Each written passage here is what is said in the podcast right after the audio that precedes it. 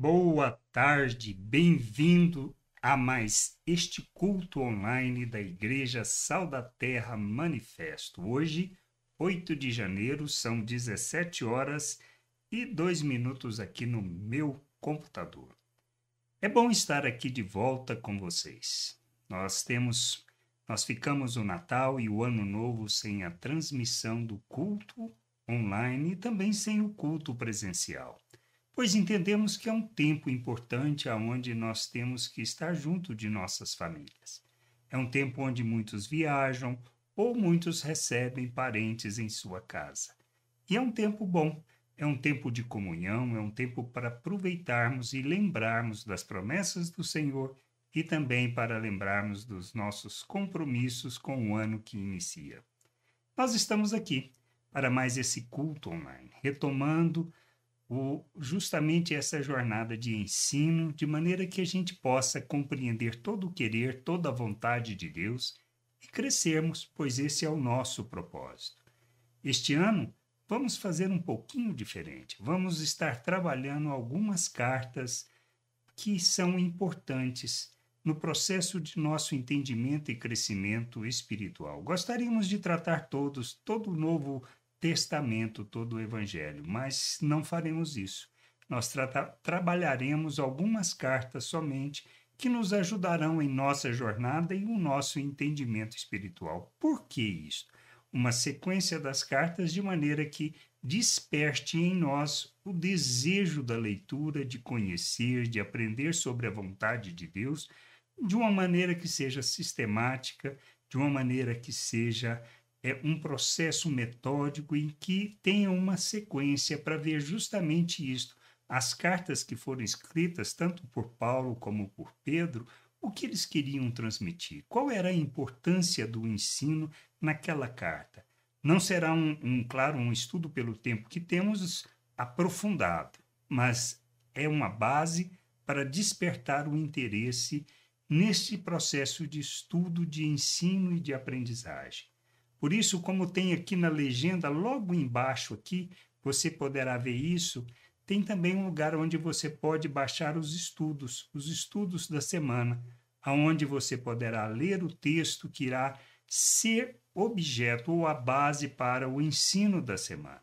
É isso que é importante. Então baixe, baixe o, o arquivo, se você quiser imprima, se não acompanhe só pelo celular ou pelo, pelo micro, não importa a forma mas baixe, leia o texto antecipadamente, veja justamente e, se possível, dê uma estudada mais aprofundada e assim você irá aproveitar melhor a palavra que está sendo ministrada, o processo, porque Deus sempre nos conduz nessa jornada. Todas estas cartas, todo este processo foi um processo de, de estudo, de oração, de buscar de Deus a orientação sobre como conduzir. Então, nós temos essa certeza. Deus vai nos conduzir neste processo de amadurecimento, de crescimento e entendimento. Então, aproveite o ano para crescer na tua fé, para amadurecer, para ter um entendimento maior sobre aquilo que seja o querer de Deus. Por isso, a gente precisa buscar, buscar na palavra, que é a base para as nossas vidas.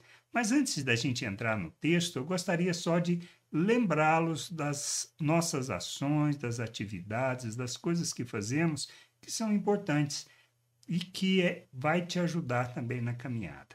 Nós temos toda semana os nossos pequenos grupos. Então, assim, nós não retomamos alguns, alguns já estão, estão funcionando, outros ainda não, mas pegue pelo link, veja os contatos, as pessoas, o dia que tem, participe Participe deste processo do pequeno grupo. É um momento de comunhão, é um momento de estudo, de discussão, em cima justamente do texto, daquilo que será a palavra ministrada na semana, para que você possa aproveitar melhor o processo de aprendizagem de crescimento espiritual. Então, não deixe tá, de dar uma investigada, de olhar, de baixar, de ver o melhor dia e participe de um pequeno grupo. Existe pequeno grupo online e também aqueles que são só presenciais uns que são mistos, ou seja, online e presencial. Então não deixe de fazer isso. Participe, é importante. Nós temos também, só para lembrá-los, o nosso culto presencial. Ele sempre ocorre aos domingos às 19 horas, logo após o término aqui do culto online. Terminando, eu me arrumo e vou direto para o culto, pois é um tempo gostoso onde podemos aproveitar a comunhão dos irmãos, conversando, mas também cantando juntos e, novamente, ouvindo o ensino. E Deus sempre nos fala de forma especial. Se você é aqui, daqui de Uberlândia, quer participar conosco, está aqui a Avenida Paz Lemes, 1020. Esteja lá e será um prazer, uma alegria recebê-lo. E se você não é de Uberlândia, mas está de passagem e quer ter esse tempo de comunhão conosco, também será uma alegria recebê-los neste domingo. Nós retomamos hoje o nosso culto também presencial. Muito importante participar de uma comunidade, pois é neste ambiente que nós crescemos, aprendemos. Sabemos que não é um ambiente fácil, pois são relações humanas, e nas relações humanas nós temos os problemas, as dificuldades, mas é na relação que nós temos que aprender a expressar Deus a glorificar o Senhor. Por isso, não deixe de participar. E se estiver na cidade ou ser da cidade de Uberlândia, participe conosco na Avenida Paz Lemes, é 1020, tá? Não esqueça de fazer isso, pois nós iremos ter esse tempo de comunhão. Não esqueça também que hoje nós celebramos a ceia aos domingos, sempre aos segundos domingos do mês. Então, no presencial teremos, se você vai estar conosco, será uma alegria para participar conosco da ceia também, que é um tempo gostoso de comunhão e de lembrar quem nós somos e o papel da igreja do corpo de Cristo. Então, não deixe, tá? Não deixe de participar. É importante. É importante para a vida cristã, para o crescimento. Se você não lê a Bíblia de forma sistemática e metódica, ou seja, tem um sisteminha que lê, uma sequência de textos para ler e faz isso diariamente. Não importa o horário, na primeira hora da manhã, na última hora também do dia, no virar do dia ou ao meio-dia, não importa. Você precisa ler as Escrituras. Nós vamos justamente tratar também deste aspecto durante o ano, que é o fundamento da nossa vida cristã, as Escrituras Sagradas. Conhecer as Escrituras é como uma bússola para nós que nos dá a direção, que nos leva a entender e compreender a vontade de Deus. Então, leia a Bíblia. Pegue também, através do link que aparece aqui na legenda, o endereço para que você possa baixar. Se você quer participar, fazer essa leitura, usando um papel para acompanhar nós estamos fazendo também a leitura, que é o mesmo plano através da Bíblia YouVersion, onde tem um plano de leitura em um ano. É o mesmo plano. Se você deseja participar conosco e não recebeu o link, então peça esse link através da nossa lista de distribuição, que será encaminhado por um dos responsáveis por um pequeno grupo, pois todo o trabalho é feito em cima do pequeno grupo, que é importante é importante para o processo de acompanhamento e aprendizagem. Não deixe de ler as Escrituras, pois é a única maneira que nós temos para conhecer a vontade de Deus e compreender essa vontade. Pois é assim que nós seremos conduzidos à vontade de nosso Deus. Amém? Então vamos agora entrar no texto da semana. É muito nós vamos começar pela carta aos Colossenses.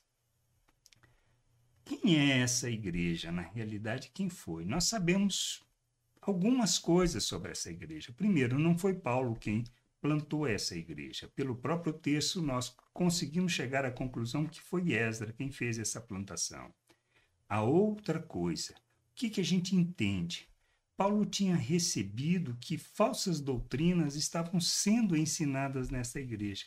Então, essa carta tem como propósito combater esses falsos ensinos e trazer a igreja de volta à verdadeira fé. Então, é o que nós vamos encontrar no texto.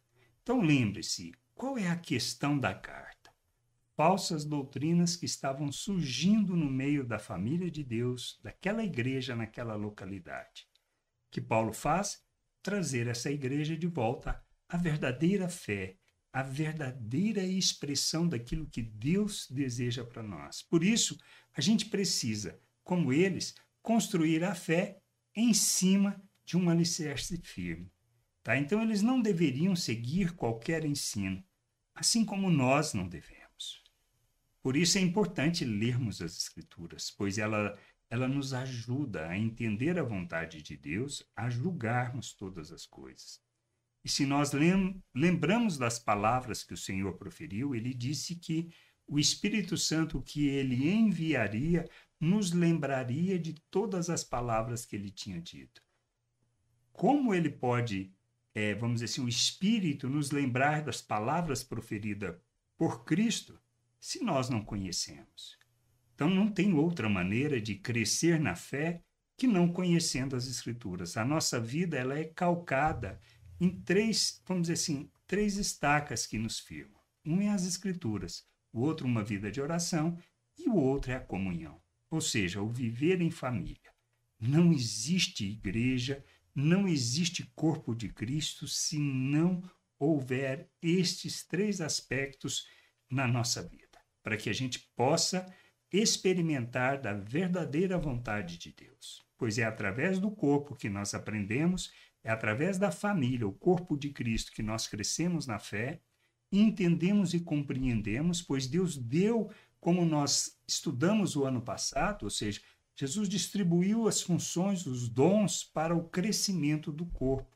E é esse o propósito, então, da família, para o crescimento, o amadurecimento do corpo. Nós não estamos falando de perfeição, mas de uma família de pessoas que querem conhecer a Deus e a sua vontade e crescer.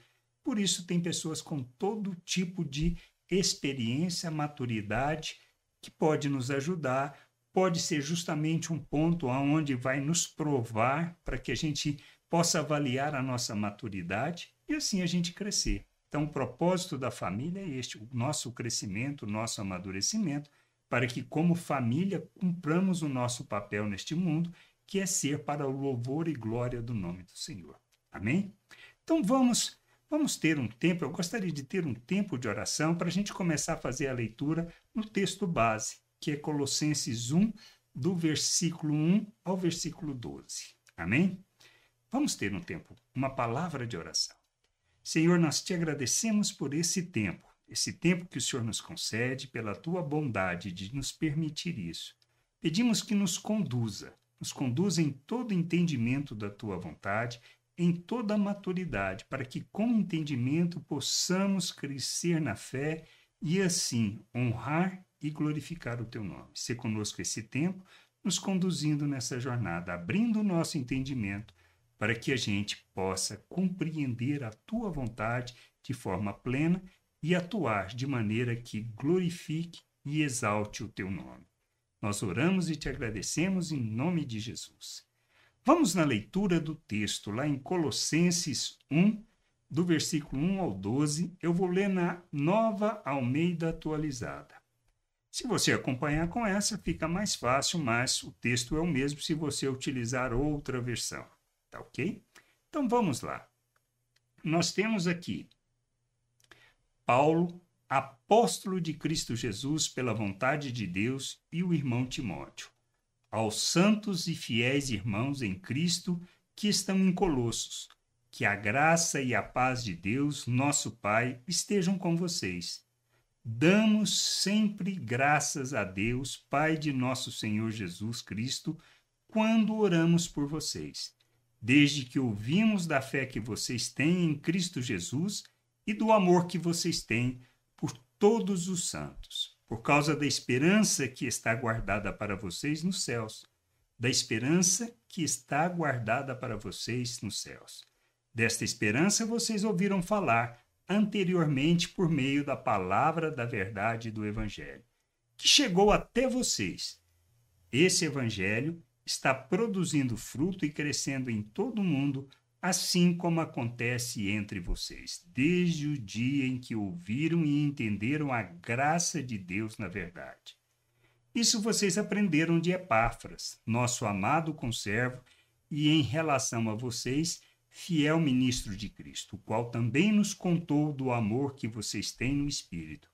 Por esta razão, também nós, desde o dia em que soubemos disto, não deixamos de orar por vocês e de pedir que transbordem do pleno conhecimento da vontade de Deus em toda sabedoria e entendimento espiritual. Dessa maneira, poderão viver de modo digno do Senhor, para o seu inteiro agrado, frutificando em toda boa obra e crescendo no conhecimento de Deus. Assim, vocês serão fortalecidos com todo o poder, segundo a força da sua glória, em toda perseverança e paciência, com alegria, dando graças ao Pai que os capacitou para participar da herança dos santos na luz.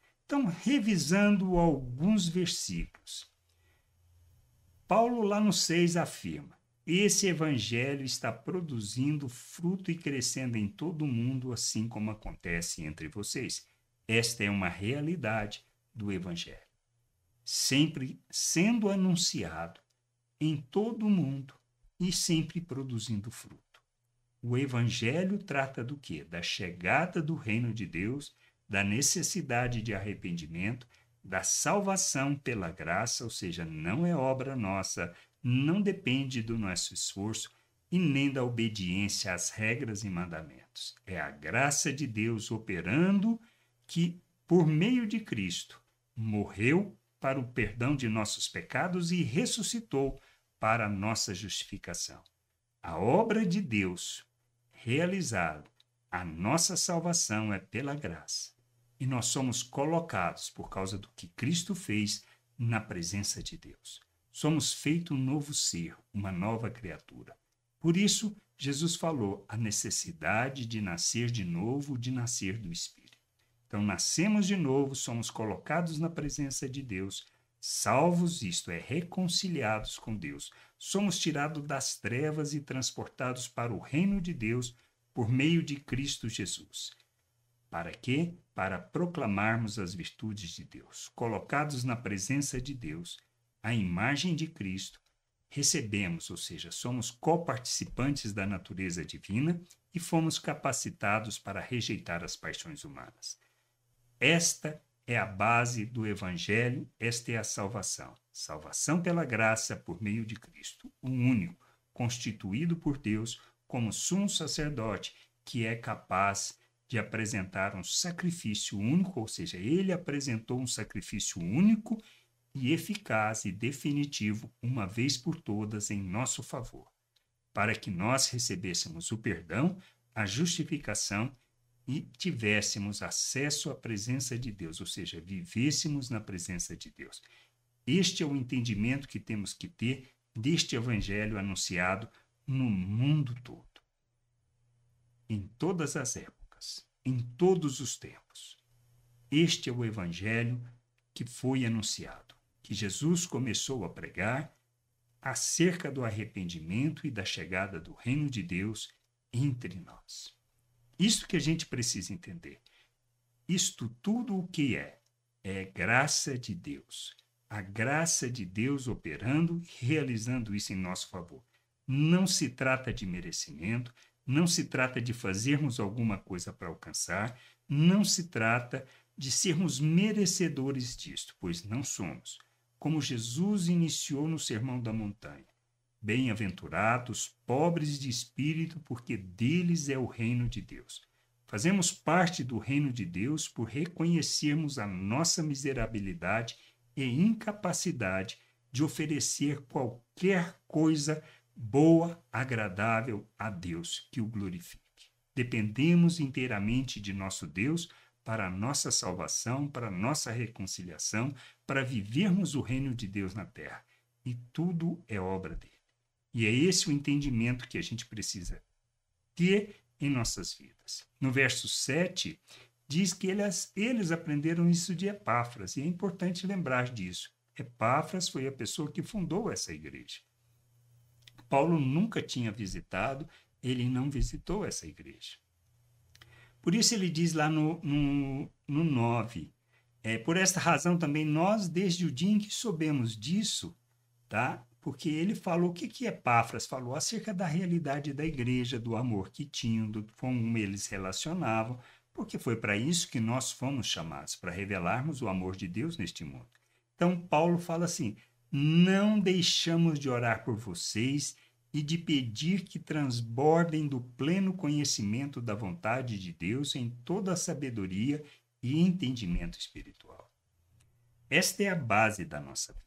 Nós precisamos ter todo o entendimento da vontade de Deus, compreender o que Ele quer, o que Ele deseja e o que Ele planejou para as nossas vidas. Se entendermos isso, a possibilidade de tropeçarmos, de errarmos a direção, é mínima, pois nós estaremos caminhando rumo à direção daquilo que seja a vontade de Deus. Então precisamos conhecer, ou seja, transbordar de todo o conhecimento, para que a gente tenha esse conhecimento da vontade de Deus e a gente tenha toda a sabedoria e entendimento espiritual. O que a gente precisa entender? Nós normalmente pensamos, é, quando falamos acerca de igreja, de vida de igreja, nós pensamos em coisas místicas, em coisas que não entendemos e não compreendemos.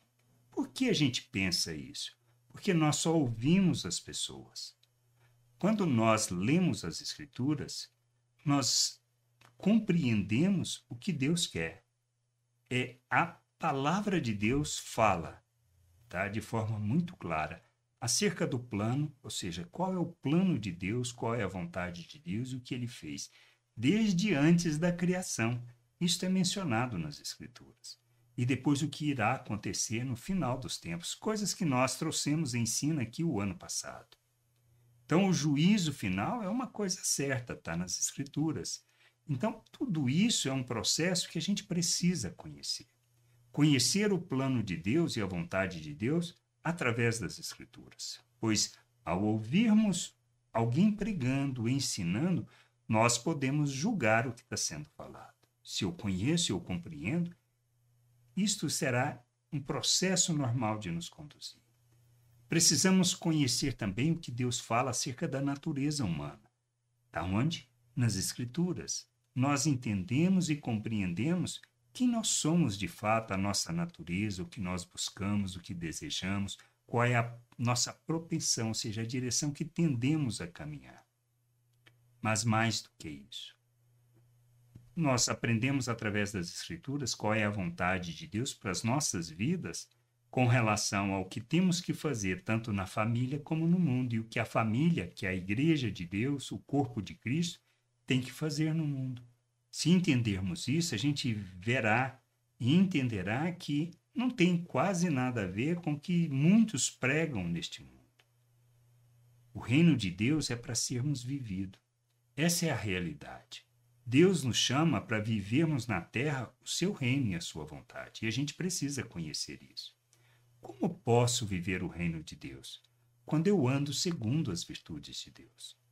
Então, todo o processo de Deus não, é para nos conduzir nessa jornada, mas nós não podemos ficar o quê? Parados, esperando que isto venha com por osmose, ou simplesmente ouvindo sobre o que Deus fala. E se a gente for ouvir o que muitos falam, nós veremos que os ensinos são contraditórios e não traduzem o que Deus quer e nem a sua vontade, mas são opiniões de pessoas, assim como estava acontecendo na igreja de Colossenses estavam ensinando coisas que não era do evangelho, não era o fundamento do evangelho, não era a vontade de Deus, mas traduzia o quê? Pensamento humano, pensamento natural. Quando nós seguimos sem conhecer a vontade de Deus, algumas coisas acontecem na nossa vida. Nós não amadurecemos. Nós não expressamos aquilo que Deus deseja que nós revelemos neste mundo. Nós somos chamados para revelar a glória de Deus. Na realidade, se entendermos, segundo a carta de Paulo, é, é que nós somos, aos Coríntios, nós somos cartas vivas. Somos o bom perfume de Cristo. Nós somos a palavra viva de Deus.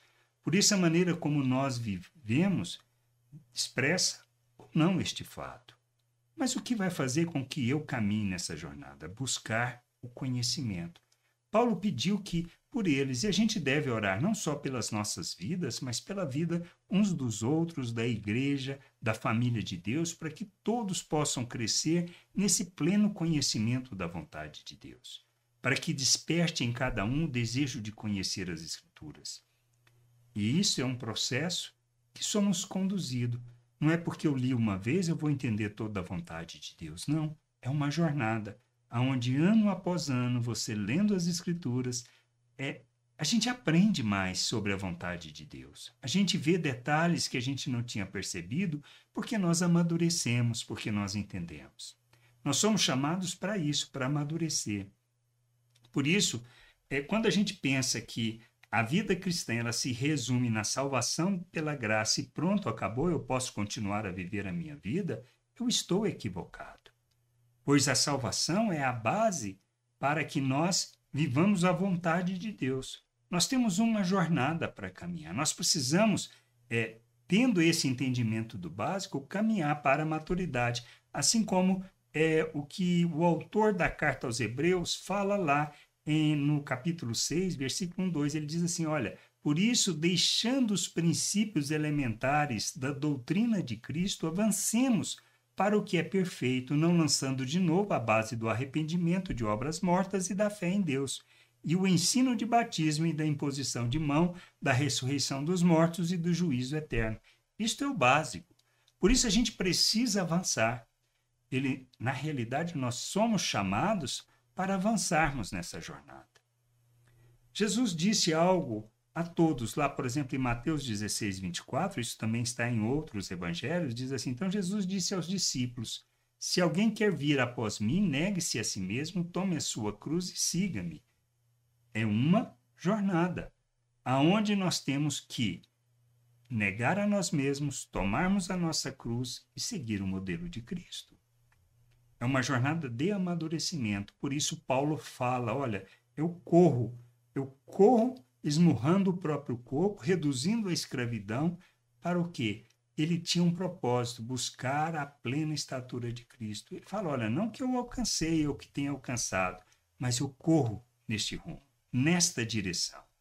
E é esta, vamos dizer assim, a decisão que nós temos que fazer e tomar na nossa vida, de para onde nós vamos caminhar, em direção à vontade de Deus ou à nossa religiosidade. Se achamos que é suficiente a base da salvação pela graça, ela é, porque é assim que nós somos salvos, mas tendo sido salvos e compreendendo aonde nós estamos, a gente não pode viver segundo o pecado. Paulo fala sobre isso na carta aos Romanos. Quando ele diz, olha, então por causa dessa graça a gente deve continuar pecando, ele fala, não, de jeito nenhum. Como posso pecar se eu não sou mais escravo do pecado?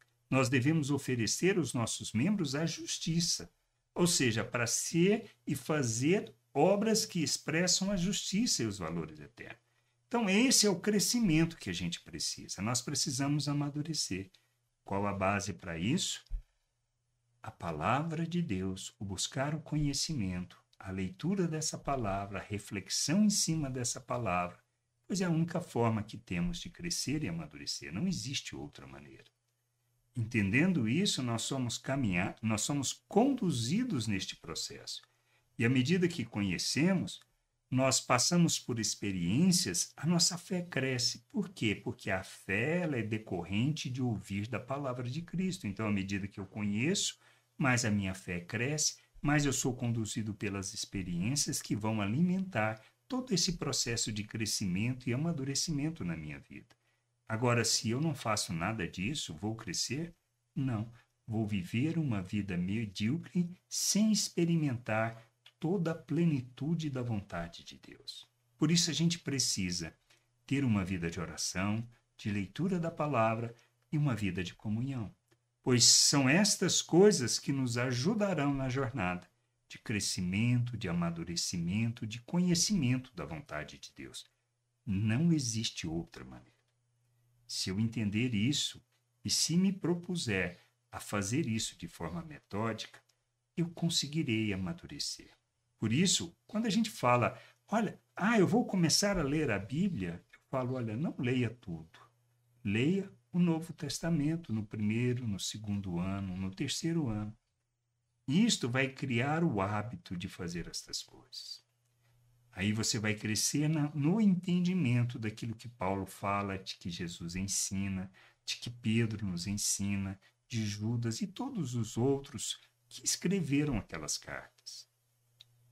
Por isso a gente precisa largar essa base, o ensino elementar, e devemos buscar aquilo que é expressa maturidade. E a maturidade, ela revela quando? Quando nós revelamos que somos maduros, quando somos velhos?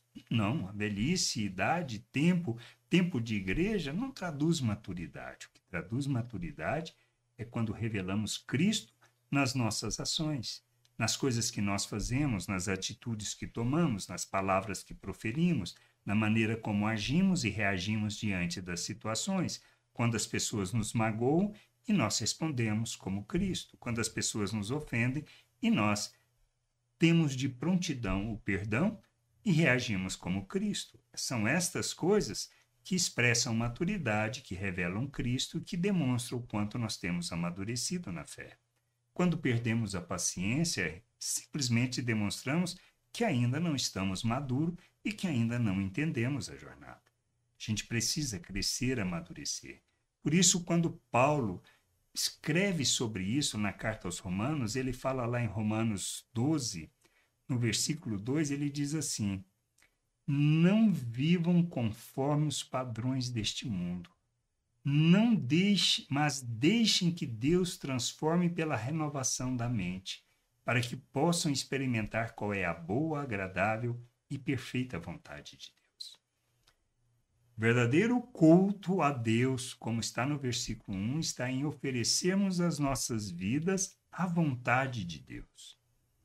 E o processo de Deus é nos conduzir a essa transformação, transformar-nos pela renovação da nossa mente, ou seja, entendimento, mudarmos a maneira de pensar, transformar pela maneira de entendermos as coisas.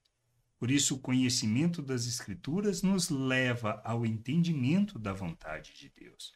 Quando nós conhecemos e entendemos a vontade de Deus, nós nos moveremos naquela direção de fazer a vontade de Deus pela consciência, pelo entendimento que temos da onde fomos colocados por Cristo. Quando nós pensamos na perspectiva de que é quando vamos ao prédio aonde nós reunimos, é que lá está a presença de Deus, nós ainda não entendemos nada. Pois nós fomos colocados na presença de Deus. Encontrarmos em casa ou no lugar público simplesmente é para encontrarmos a família, cantarmos, agradecermos a Deus, orarmos juntos, comermos juntos, estudarmos juntos as palavras.